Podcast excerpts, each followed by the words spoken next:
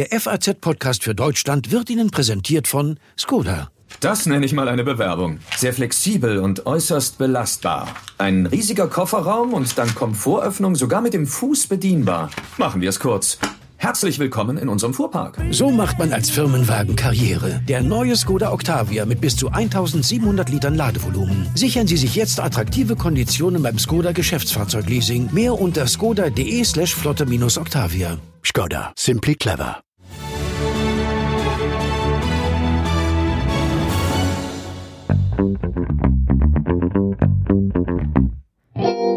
Die Bilder der ausgebrannten Textilfabrik Rana Plaza in Bangladesch, in der 2013 mehr als 1000 Menschen starben, die haben wohl viele vor Augen, wenn es um schlechte Produktionsbedingungen im Ausland geht. Die bislang größte Katastrophe der Textilindustrie, die hat eine Diskussion über faire Löhne und Arbeitsbedingungen ausgelöst, über die gesamte Lieferkette hinweg. Entwicklungsminister Müller und Arbeitsminister Heil wollen jetzt deutsche Unternehmen dabei mehr in die Pflicht nehmen. Deshalb rückt nun näher, was Wirtschaftsverbände unbedingt vermeiden wollen. Eine staatliche Regulierung in Form eines Lieferkettengesetzes. Wie sehr darf die Politik Unternehmen überhaupt in die Pflicht nehmen? Und was kann ein Gesetz überhaupt bringen? Das besprechen wir heute im FAZ-Podcast für Deutschland. Es ist Freitag, der 17. Juli 2020 und ich bin Tami Holderried. Hallo. Am letzten Dienstag haben Arbeitsminister Hubertus Heil von der SPD und Entwicklungsminister Gerd Müller von der CSU noch für diese Legislaturperiode ein Lieferkettengesetz angekündigt. Minister Müller sagte dabei über unser Konsumverhalten, wir akzeptieren und zementieren damit die Ausbeutung von Mensch und Natur in Entwicklungsländern. Und wir tolerieren im großen Stile Kinderarbeit. Eine Bayreuther Wissenschaftlerin hat nachgewiesen, dass unser Lebensstandard, unser Lebensstandard hier in Deutschland, Konsum, wie wir leben, dass dafür im Durchschnitt 50 Sklaven arbeiten. Nun soll also ein Gesetz zu mehr Schutz von Menschen und Umwelt in der globalen Wirtschaft führen. Klingt erstmal gut, aber wie genau soll das denn erreicht werden? Und vor allem, könnte das tatsächlich funktionieren? Mein Kollege Manfred Schäfers im Berliner Büro weiß dazu mehr. Hallo, Herr Schäfers. Ja, hallo. Grüße Sie. Herr Schäfers, sprechen wir erstmal grundsätzlich. Was schlagen die Minister Heil und Müller denn vor? Die Minister Heil und Müller schlagen ein Gesetz vor, das die deutschen Unternehmen, die mehr als 500 Beschäftigte haben, in Haftung nehmen würde dafür, dass eben keine unmenschlichen Arbeitsbedingungen herrschen bei Zulieferbetrieben, also nicht bei Tochtergesellschaften, die direkt zum Konzern gehören, sondern eben auch von Unternehmen, von denen sie Waren, Vorprodukte beziehen. Und darüber hinaus von deren Lieferanten und deren Lieferanten. Das heißt, das würde die komplette Lieferkette umfassen, dieses genau, Gesetz. Genau, das, das macht eben die Sache so schwierig. Das würde die gesamte Lieferkette umfassen. Und dann muss man sehen, was das heißt. Das, das klingt so, naja, die, die garantieren doch für die Qualität der Produkte, dann können sie doch auch doch für die Qualität der Arbeitsbedingungen ähm, garantieren äh, können. Aber das, das ist so schwierig, weil es eben so wahnsinnig schnell ausdifferenziert. Ähm, wenn man sich überlegt, dass beim Herrenhemd, sagt der zuständige Verband, sind es 140 Arbeitsschritte, die so ein, so ein Hemd durchläuft. Das wird dann wahnsinnig viel. Also es ist ein, ein, ein, ein wahnsinnig komplexer Mechanismus. Und ähm, natürlich kann man sagen, du bist mein Zulieferer, ich gucke jetzt bei dir und schaue mir die Produktionsverhältnisse an. Aber schon bei dessen Zulieferer kann man ja auch nicht einfach so hingehen. Das heißt, wir sprechen über eine unglaubliche Zahl an, an Schritten in den Lieferketten. Können Sie vielleicht an einem Beispiel erklären, in was für Fällen oder in was für einem Fall könnte ein Unternehmen denn dann haftbar gemacht werden? Also so der klassische Fall, was auch jeder dann so vor Augen hat, wenn von Lieferkette die Rede ist, sind Textilarbeiter, Textil, mhm. also Näherinnen in einer Fabrik in Bangladesch. Dort arbeiten die, die Frauen meinetwegen 18 Stunden am Tag. Die Maschinen sind nicht richtig gesichert. Die Frau äh, kommt dann in später Stunde mit der Hand irgendwo rein, wo etwas zusammengeheftet wird und verletzt sich dabei. Und äh, dann wäre eben die Frage, hat der deutsche Abnehmer mit seinem Preisdruck und seinem ganzen Handeln dazu beigetragen, dass, dass sein Lieferant solche Arbeitsbedingungen hat und warum hat er dann eben nicht dafür gesorgt, dass dort äh, Pausenzeiten sind und nicht mehr als so und so viele Stunden am Tag gearbeitet wird. Mhm. Und dann kann es zu der Konsequenz kommen, dass eben, wenn festgestellt wird, das Unternehmen hat seine Sorgfaltspflicht, ist seiner Sorgfaltspflicht nicht nachgekommen, dass dann eben solche Betroffenen direkt in Deutschland klagen könnten gegen das Unternehmen. Jetzt haben Sie gerade schon gesagt, die meisten denken bei dieser Diskussion an billige Kleidung, an Textil, aber es geht ja noch um viel mehr Güter, richtig? Es geht um alles. Also das beginnt äh, beim IKEA-Kleiderschrank, geht über das neueste Handy und endet beim Auto. Das heißt, es könnte tatsächlich auch sein, dass sich dann der globale Handel zumindest für deutsche Unternehmen grundsätzlich verändern muss. Ich, es ist auf jeden Fall eine Einschränkung der Globalisierung. Manche sagen, ja, das ist ja gar nicht so schlimm, wir haben ja viel zu viel Globalisierung. Ich sehe das anders. Ich befürchte eben, dass dann bestimmte Regionen abgehängt werden. Denken Sie an Mali, der herrschten Bürgerkrieg. Da, da ziehen bewaffnete Banden durchs Land. Ähm, kaum ein Mensch kann dorthin gehen und gucken, wie dort gearbeitet wird. Also kann ich nicht garantieren, dass dort ordentliche Arbeitsverhältnisse sind. Also kaufe ich am besten keine Baumwolle aus Mali. Und diese Menschen sind ja nun wirklich geknechtet, also durch die Armut und den, den Bürgerkrieg im Land. Und ähm, nun verlieren sie vielleicht noch ihre Arbeit. Also deswegen, das wäre absolut kontraproduktiv.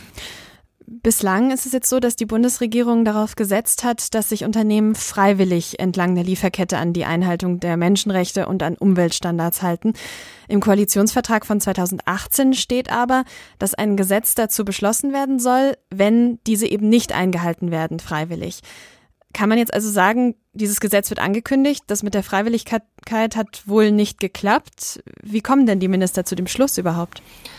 Das Ganze ist äh, das Ergebnis einer Befragung von Unternehmen. Ähm, und zwar hat man dann eben äh, eine Beratungsgesellschaft losgeschickt und ähm, dann wurden Unternehmen angeschrieben.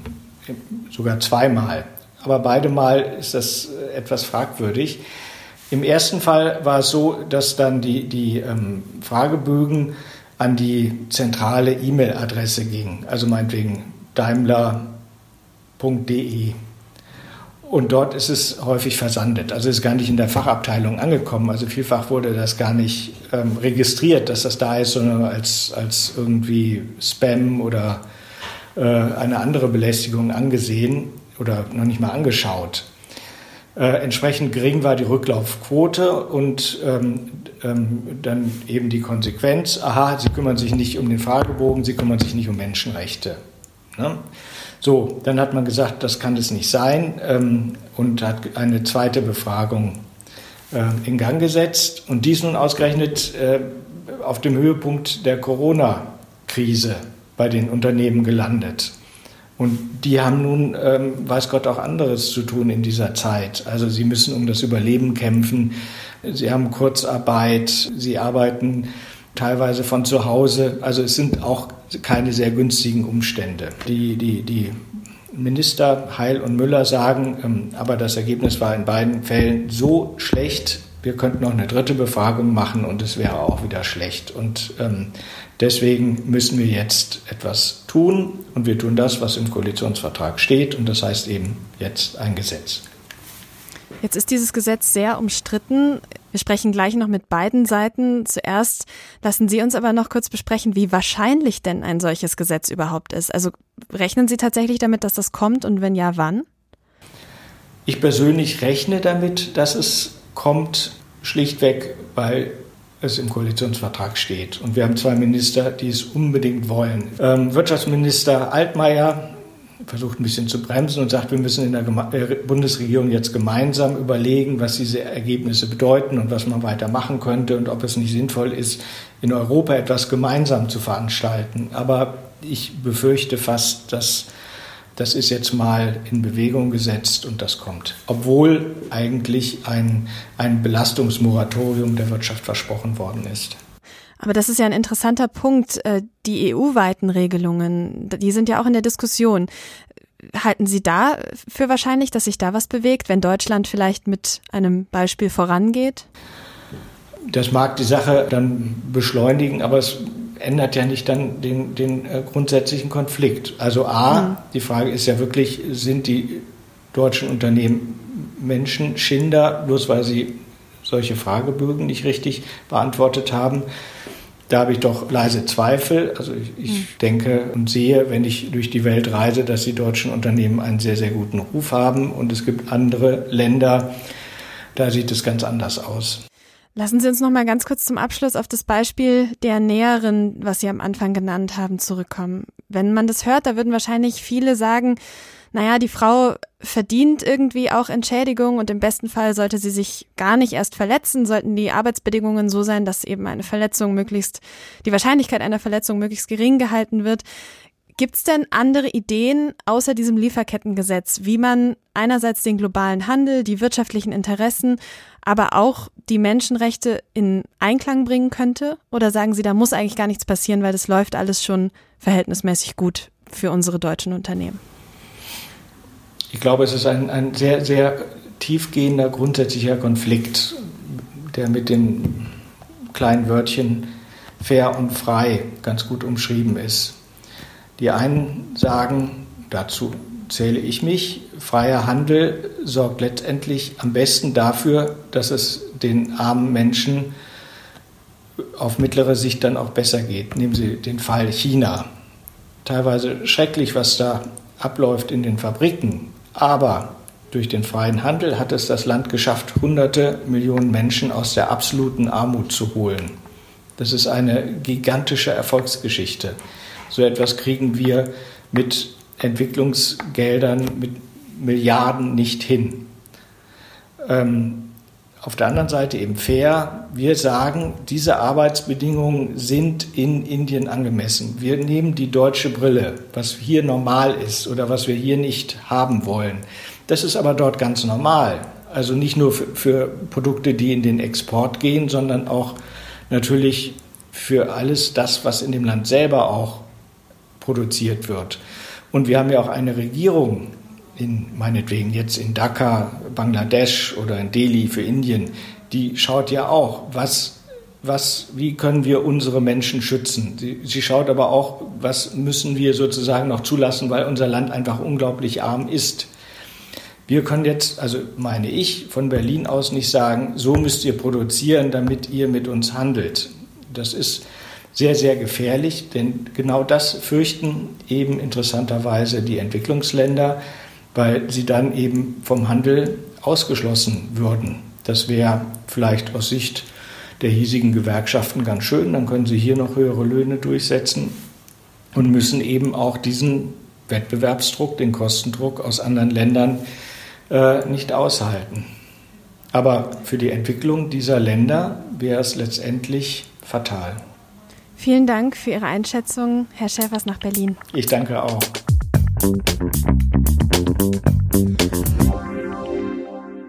Ich spreche jetzt mit Johanna Kusch von der Initiative Lieferkettengesetz. Das ist ein Zusammenschluss mehrerer Organisationen, unter anderem Greenpeace, BUND und Oxfam sind dabei und die setzen sich für ein Lieferkettengesetz ein und wollen deutsche Unternehmen und ihre Zulieferer stärker in die Pflicht nehmen. Hallo Frau Kusch. Schönen guten Tag. Frau Kusch, warum brauchen wir denn Ihrer Meinung nach ein Lieferkettengesetz? Ähm, wir brauchen ein Lieferkettengesetz, weil es momentan so ist, dass deutsche Unternehmen weltweit von dem globalisierten Markt profitieren können ähm, und gleichzeitig in Kauf nehmen können, dass dadurch ihre Geschäftstätigkeit Menschenrechte verletzt werden oder Umweltschäden entstehen, weil es einfach kein Gesetz gibt, das von ihnen eine andere äh, Produktionsweise verlangt. Und was erhoffen Sie sich konkret von so einem Gesetz?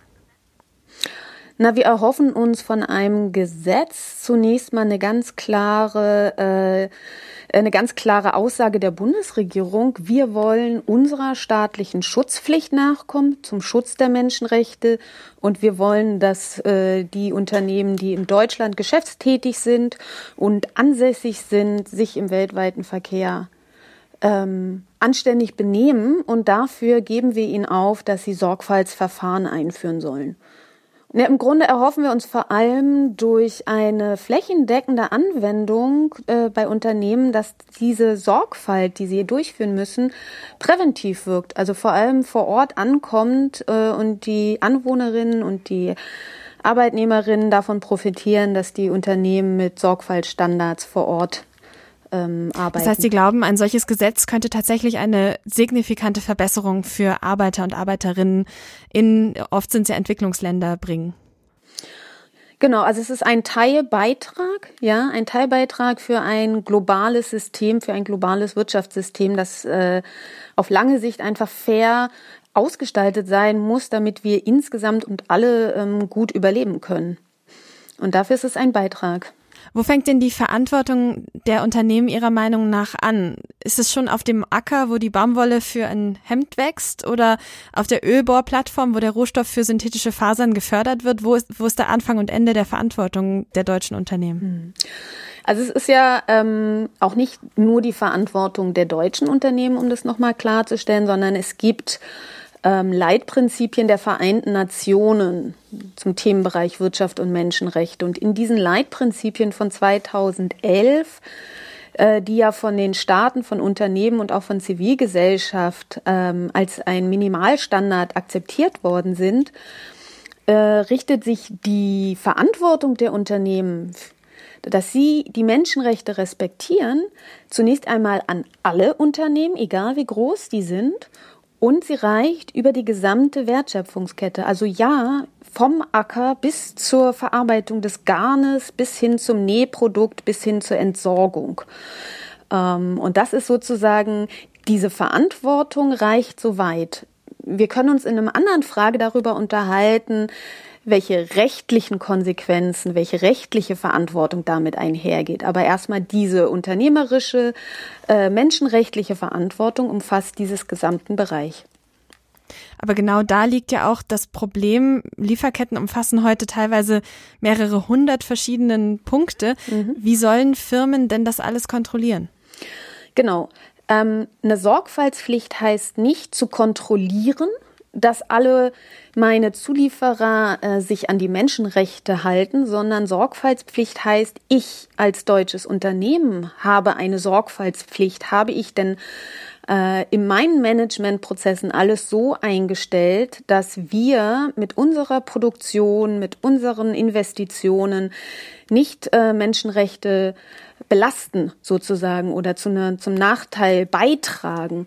Also sprich, ähm, diese Verfahren heißen, ich muss rausfinden, gibt es in meiner Kette Zulieferer, die ähm, beispielsweise in ihren Fabriken keine Notausgänge haben oder die verstellt sind. Wenn ich das weiß, dann muss ich als Unternehmen angemessene Maßnahmen ergreifen, sei es einen Brief an die Leitung schreiben, sei es ähm, gemeinsam dafür zu sorgen, dass äh, Freiräume geschaffen werden, etc. Aber auch da nochmal die Frage, mhm. wenn man eben sagt, das sind mehrere hundert Schritte, wie soll das denn umsetzbar sein für ein Unternehmen? Dieses Lieferkettengesetz soll ja für Unternehmen schon ab 500 Angestellten gelten, auch für so ein relativ kleines Unternehmen, alle diese Punkte durchzukontrollieren.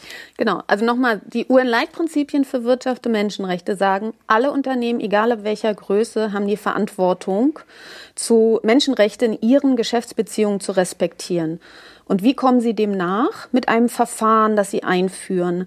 Und dieses Verfahren fängt damit an, Risiken zu analysieren und insbesondere die vor allem für diese Geschäftstätigkeit schwerwiegendsten, am wahrscheinlich eintretendsten, gravierendsten menschenrechtlichen und umweltbezogenen Risiken.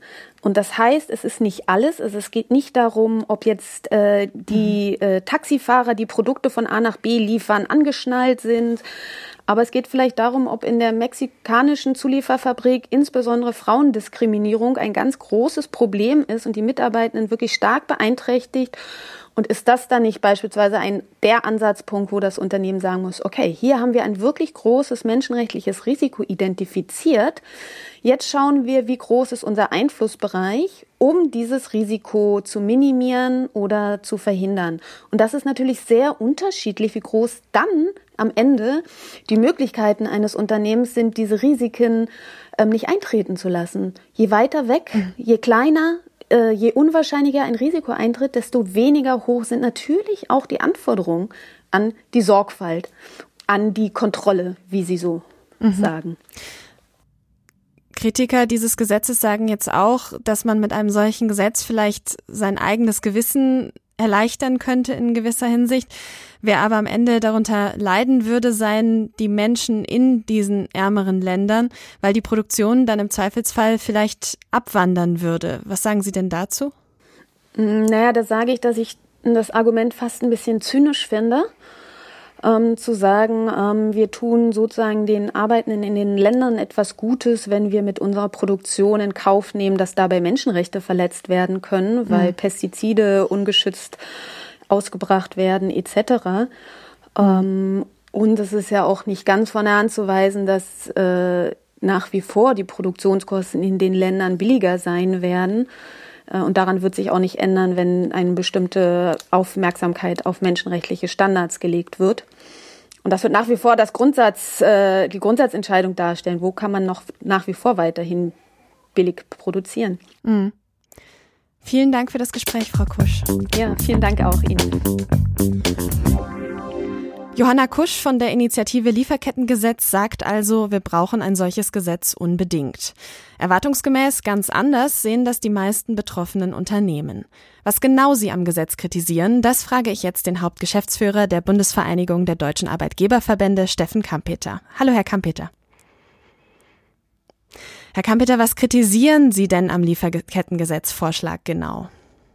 Ich glaube, wir müssen bei der Lieferkettendebatte zwei Debattenebenen voneinander trennen. Wir haben zum einen die Debattenebene ähm, derjenigen, die grundsätzlich gegen Globalisierung sind.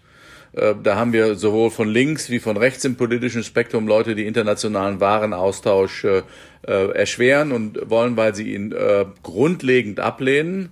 Äh, das ist von der Degrowth-Bewegung bis zu Peter Navarro, dem Berater von äh, Donald Trump, mhm. ein, eine bunte Mischung. Hier würde ich sagen, da kritisieren wir, dass es unsinnig wäre für die Arbeitsteilung und für das für Wohlstand nicht nur in Deutschland sich von der Globalisierung zu verabschieden.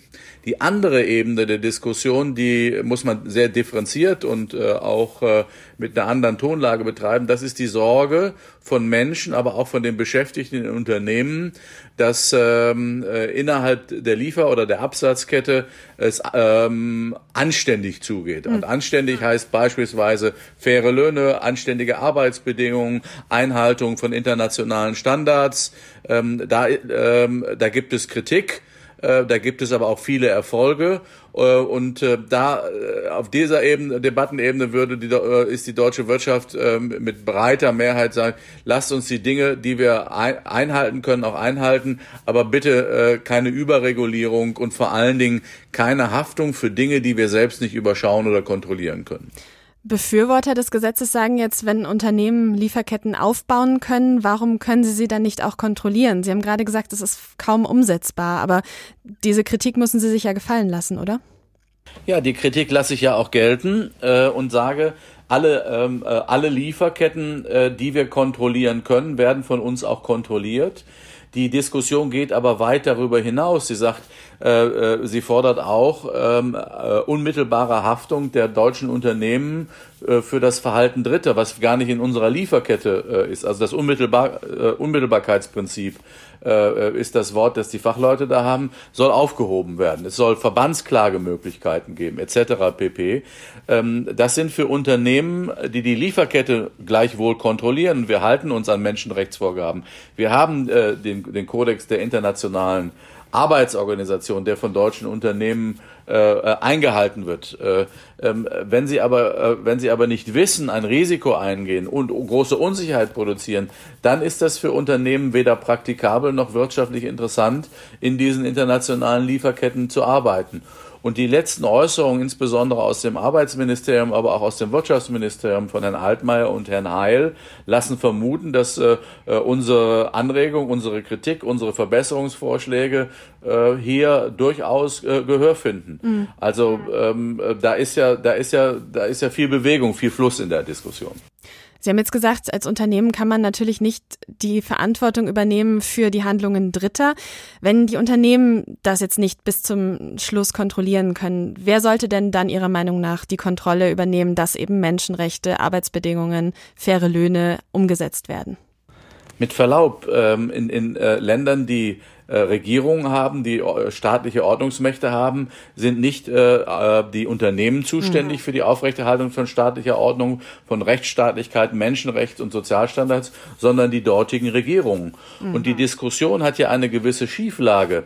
Also die Regierung von Frau Merkel, der Außenminister Maas, der Entwicklungshilfeminister Müller, äh, ähm, die, die reden mit diesen Staaten und es wird so getan, als seien die Unternehmen sehr viel wirkmächtiger als die staatlichen Akteure. Ich, ähm, äh, und dass jetzt sozusagen die Rechtsstaatlichkeit, die Menschenrechtsstaatlichkeit privatisiert wird, finde ich eine skurrile Dimension, ähm, äh, und deswegen äh, weisen wir auch immer darauf hin, möglicherweise geht es hier gar nicht um Menschenrechte, sondern äh, wird hier ein Kampf gegen den internationalen Austausch äh, geführt, aus ideologischen, aus kapitalismuskritischen Gründen. Und ähm, äh, da fühlen wir uns auch nicht in der richtigen Ecke. Wir mhm. halten viel vom internationalen Warenaustausch. Wir halten außerordentlich viel von Menschenrechten. Wir halten die internationalen Arbeitsstandards ein.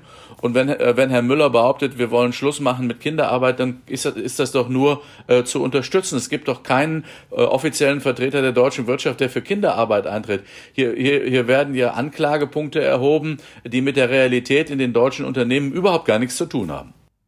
Aber dann lassen Sie uns noch mal kurz über die Produktionsbedingungen in Entwicklungsländern sprechen. Sehen Sie denn da grundsätzlich Handlungsbedarf? Also Sie haben es gerade selber schon gesagt, Entwicklungsminister Müller wählt da ja drastische Worte. Er spricht von sklavenähnlichen Zuständen.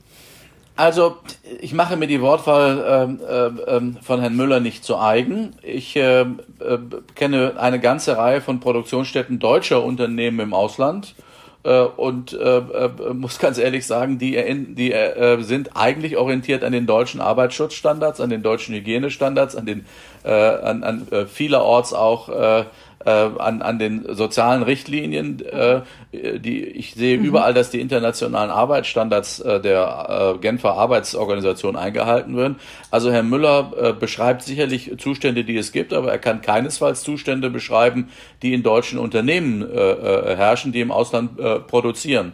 Und ähm, bei den Zulieferern, das ist äh, ja der Punkt, über den wir auch hier reden, bei den Zulieferketten mhm. äh, haben wir ein enormes Anmaß an Transparenz. Im Rahmen der Corporate Social Responsibility Initiativen gibt es ein sehr umfassendes Reporting, nicht nur von großen, sondern auch von kleinen und mittleren Unternehmen, was sie dazu tun, in ihrer Lieferkette zu machen. Wenn man da mehr machen will, darüber kann man äh, reden. Aber äh, die rote Linie äh, ist eigentlich da, wo von Unternehmen Unmögliches äh, verlangt wird, nämlich äh, äh, für Handlungen, die sie selbst gar nicht überprüfen oder gestalten können, Haftungsrisiken in Deutschland oder anderswo ausgesetzt zu sehen.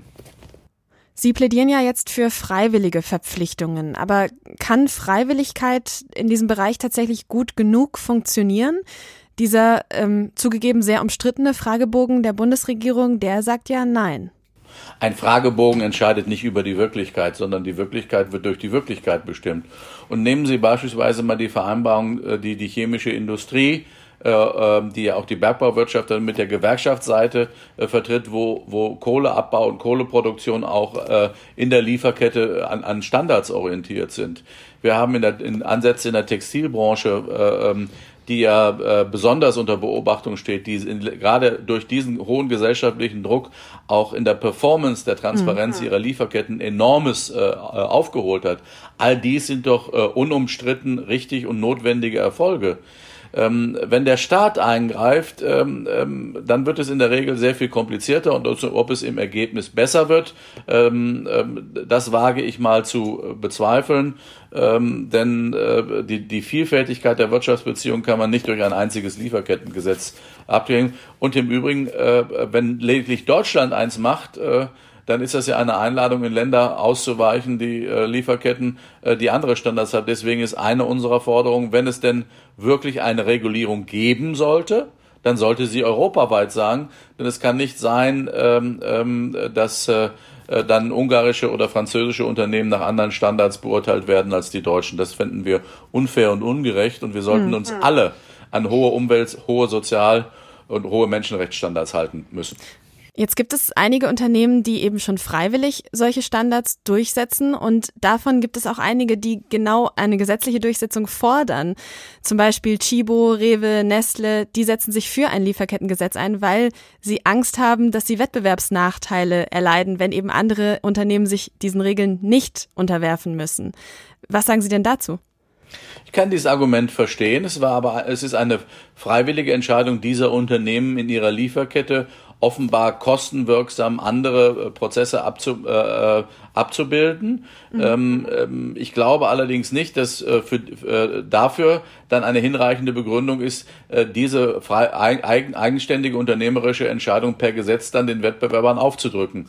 Ähm, äh, da, jeder muss selbst wissen, wenn er voranschreitet, dass das in der eigenen unternehmerischen Verantwortung ist, er darf das natürlich nicht dann als Grund nehmen für Regulierung, sozusagen, um anderen dann äh, seinen Weg mit aufzugeben.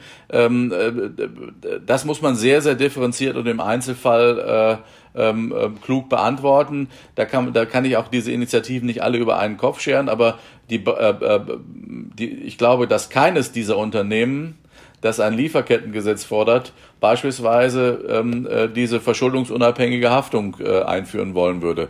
Darum geht es uns aber im Kern. Vielen Dank für das Gespräch, Herr Kampeter. Ja, ob und in welcher Form ein solches Lieferkettengesetz dann tatsächlich kommt, das werden wir wohl alle noch abwarten müssen. Und das war's schon wieder vom FAZ-Podcast für Deutschland heute am 17. Juli 2020.